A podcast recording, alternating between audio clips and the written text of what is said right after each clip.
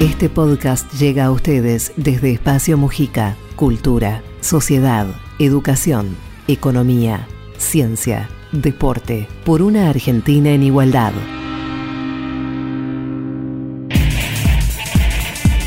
Bienvenidos a nuestro podcast. En este caso nos vamos a encontrar con Atilio Borón. Vamos a charlar con este politólogo, sociólogo, catedrático y escritor argentino, doctorado en Ciencias Políticas por la Universidad de Harvard profesor de la Universidad de Buenos Aires e investigador del CONICET.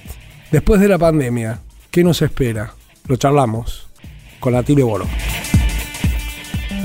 Lo primero que te quiero preguntar, Atilio, es, en, en, esto es un, digamos, estamos analizando todos, eh, desde los más inteligentes, los más capaces, los cotidianos, los laburantes, eh, los que estudian, las facultades, ¿qué conclusión se puede sacar de esto que es inédito y en el y específicamente si sos eh, optimista con respecto a esta eh, discusión que se ha armado en varios lugares del mundo de si vamos a salir mejores o peores de esta pandemia.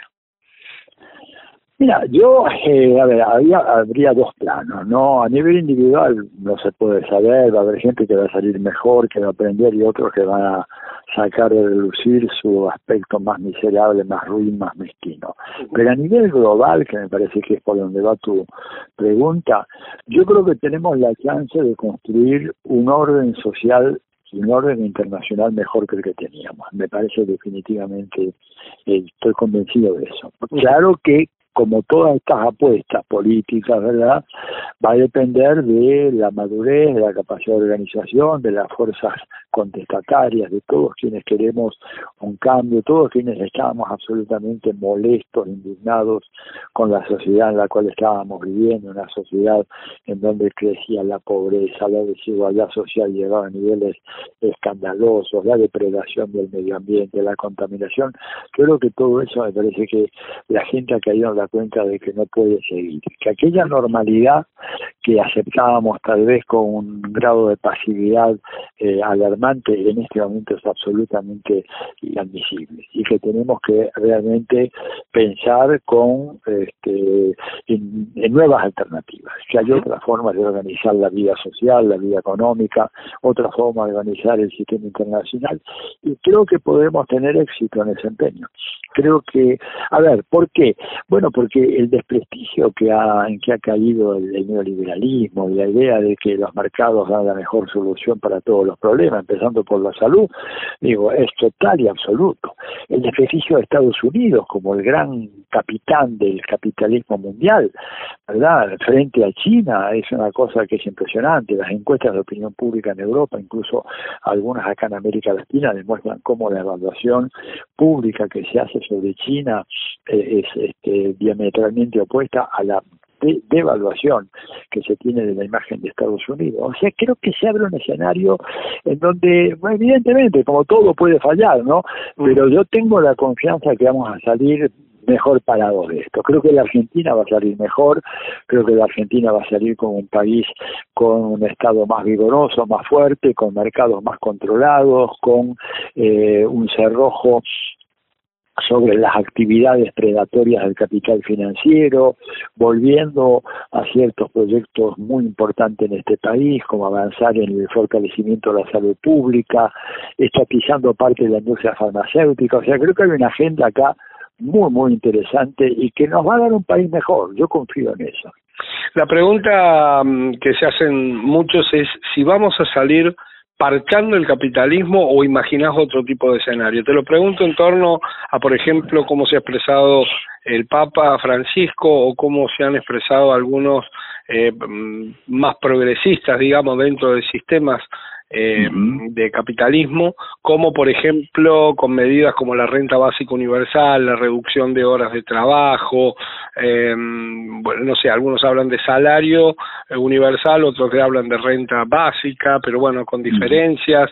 ¿Crees que el capitalismo tiene lugar para seguir parchando eh, el, el sistema de esta manera o pandemia, más robótica, más precarización laboral mundial pueden plantear un escenario más profundo de cambio? Mira, yo creo que eh, me parece que vamos hacia un escenario más profundo, porque, digamos, todo esto que vos planteás son partes muy de fondo, te das cuenta, este, y el, sistema no, no va a ser igual. Yo, yo quisiera que pudiéramos ya abandonar definitivamente el capitalismo, pero yo creo que para eso se requiere una constelación de fuerzas sociales y políticas que estén dispuestas a dar ese salto. Yo creo que eh, eso no lo veo yo hoy, por ejemplo, no lo veo en ninguna parte, no solamente en la Argentina. ¿Qué es lo que yo veo? Digamos? Sin embargo, eso que vos decís muy bien, esos parques, esas reformas, etcétera, van a crear lo que yo me he atrevido a, así a denominar como una especie de transición protosocialista. Es decir, no es que ya empezamos la construcción del socialismo, y acá te digo, me inspiro un poco en palabras y en discursos del de presidente Salvador Allende, ¿no es cierto?, que más de una vez aclaró que lo que él estaba haciendo en Chile no era ya iniciar la construcción del socialismo porque no había las condiciones necesarias o objetivas y subjetivas para la empresa, pero sí había la posibilidad de sentar los fundamentos para esa transición. Yo creo que nosotros vamos a ir hacia eso, a ver, con un Estado más fuerte, un Estado profundamente democratizado, con un avance en la democratización de los medios de comunicación, sin lo cual ningún progreso político es viable, ¿verdad? Porque bueno, no tenés no, no hay democracia política posible cuando hay antidemocracia en el sistema de medios. O sea, y vamos a ir hacia ello, con un avance muy fuerte en la socialización de todo lo que tenga que ver con la atención médica, la industria farmacéutica, la regulación de los capitales golondrinas, el hecho de que se avance en la nacionalización del comercio exterior, la recuperación de riquezas básicas de Argentina, no es todavía el socialismo, pero es digamos un embrión, por eso le llamo protosocialismo, ¿verdad? Y que creo que por ahí va a ir la Argentina. Le gusta no le gusta al gobierno, además de porque estas son cosas que vienen impuestas por las circunstancias. Yo creo que el gobierno argentino va a, va a seguir este rumbo. Fíjate lo que lo que dijo Emmanuel Macron hace unos pocos días. El tipo hizo una autocrítica pública tremenda, él siendo, digamos, este un representante del gran capital financiero francés, diciendo que bueno, que tuvimos demasiada confianza en los mercados y ahora es necesario reconstruir y dotar al Estado de fortaleza para enfrentar los nuevos desafíos. Digo, pues los tipos evidentemente no son tontos, se dan cuenta de que corren el riesgo de que se vayan abajo todo el sistema. Entonces van a tratar de emparcharlo, pero nosotros, a partir de esos parches, podemos hacer una tarea impresionantemente eh, radical, ¿verdad? Tendencialmente hablando, no es de hoy a mañana, ¿verdad? Porque las revoluciones nunca pasan así, que se decreta un día y ese día se produce. Iniciamos un tránsito por un camino que por eso digo yo se puede definir como protosocialismo y que nos va a permitir en un futuro no lejano poder plantear ya un salto cualitativo y dejar el capitalismo atrás porque es una maldición que ha destruido el planeta, la naturaleza, destruido a la humanidad, digo, en fin, sería interminable la lista de catástrofes que ha producido. Hace muchos años eh, dijiste algo como cuando había mucho temor sobre la posibilidad en la Argentina de eh, golpes de Estado o intentonas de golpe de Estado, dijiste algo como eh, no los esperemos por ahí, van a venir por otro lado. Eh, no, no necesitan implantar un golpe de Estado ahora. Esto fue en una conferencia, diría yo, hace más de 20 años. Eh, visto hoy en perspectiva, ¿crees que lo que necesitaron fueron los medios de comunicación para vencernos en la batalla cultural? ¿Por qué digo esto? Porque vos recién hacías mención a los medios de comunicación. Y digo, la matricería que tenemos para implementar los cambios se ven aceleradas hoy por el coronavirus y, y se ven las fallas del capitalismo expuestas sobre la mesa. Pero pensás que sin una reforma mediática profunda eh, esa matriz puede cambiar solo por mirarnos en esta situación, digo, con respecto a los cambios de los medios?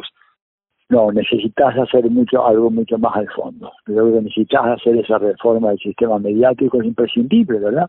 Es decir, no puede ser que sea impune en este país, en toda América Latina, en el mundo, que vos puedas propagar mentiras sistemáticamente, desinformar sistemáticamente a la población, inducir el odio, inducir a la violencia, etcétera, y que todo eso sea gratis y que no tenga ninguna responsabilidad penal. Digo, acá creo que se impone, claro, te van a decir atenta contra la libertad de expresión, no, bueno, pero una cosa es la libertad de expresión, otra cosa es cuando vos decís esta cosa es blanco y resulta que es negro, pero ahí estás mintiendo, estás manipulando, estás deformando la conciencia ciudadana y eso tiene que ser penalizado sin ninguna duda, porque además este es un principio elemental. Entonces yo creo que y ya redondeando la, la, la respuesta, fíjate vos que hace un poquito más de 20 años, hubo un general, no recuerdo el nombre ahora así de memoria, tendría que buscar bien la ficha, ¿verdad? Pero se me grabó porque es inolvidable. Él, eh, él, va a una audiencia ante el Senado de los Estados Unidos, la Comisión de Relaciones Exteriores, y ahí él hace toda una presentación de cómo están el Pentágono, cómo están las fuerzas, el cuerpo de marines, la, la Marina, la aviación, las fuerzas de tierra, la Guardia Nacional, etcétera, y los senadores le preguntan, bueno, ¿qué más necesita? ¿Qué necesitan? ¿Tenemos suficientes aviones? Tenemos misiles, ¿cómo, está la cosa? No había drones todavía en aquella época, ¿no? Ya lo que dijo el tipo, dice, mire, no, no necesitamos nada de eso. Lo que necesitamos es hacer un enorme esfuerzo porque hoy en materia de lucha antisubversiva, lo principal se libran los medios de comunicación. Necesitamos reforzar nuestros instrumentos, nuestra capacidad de influenciar en los medios de comunicación, dice, porque ya hoy en día, y dijo textualmente, la guerra antisubversiva no se libra en las junglas tropicales ni en los suburbios decadentes del tercer mundo, sino en los medios de comunicación. Fin de la cita. A mí no se me olvidó más. Una cita más impresionante del tipo. Y los tipos lo vinieron diciendo. Claro que cuando necesitan un refuercito, como decía Barack Obama, a veces hay que torcerle el brazo a los amigos, como por ejemplo en Bolivia, como no les alcanzaba con los medios, bueno, ahí tenían a los militares y a las fuerzas policiales que han venido siendo entrenadas por ellos desde el fin de la Segunda Guerra Mundial. Y les dijeron, muchachos, salgan, salieron y se acabó lo Morales.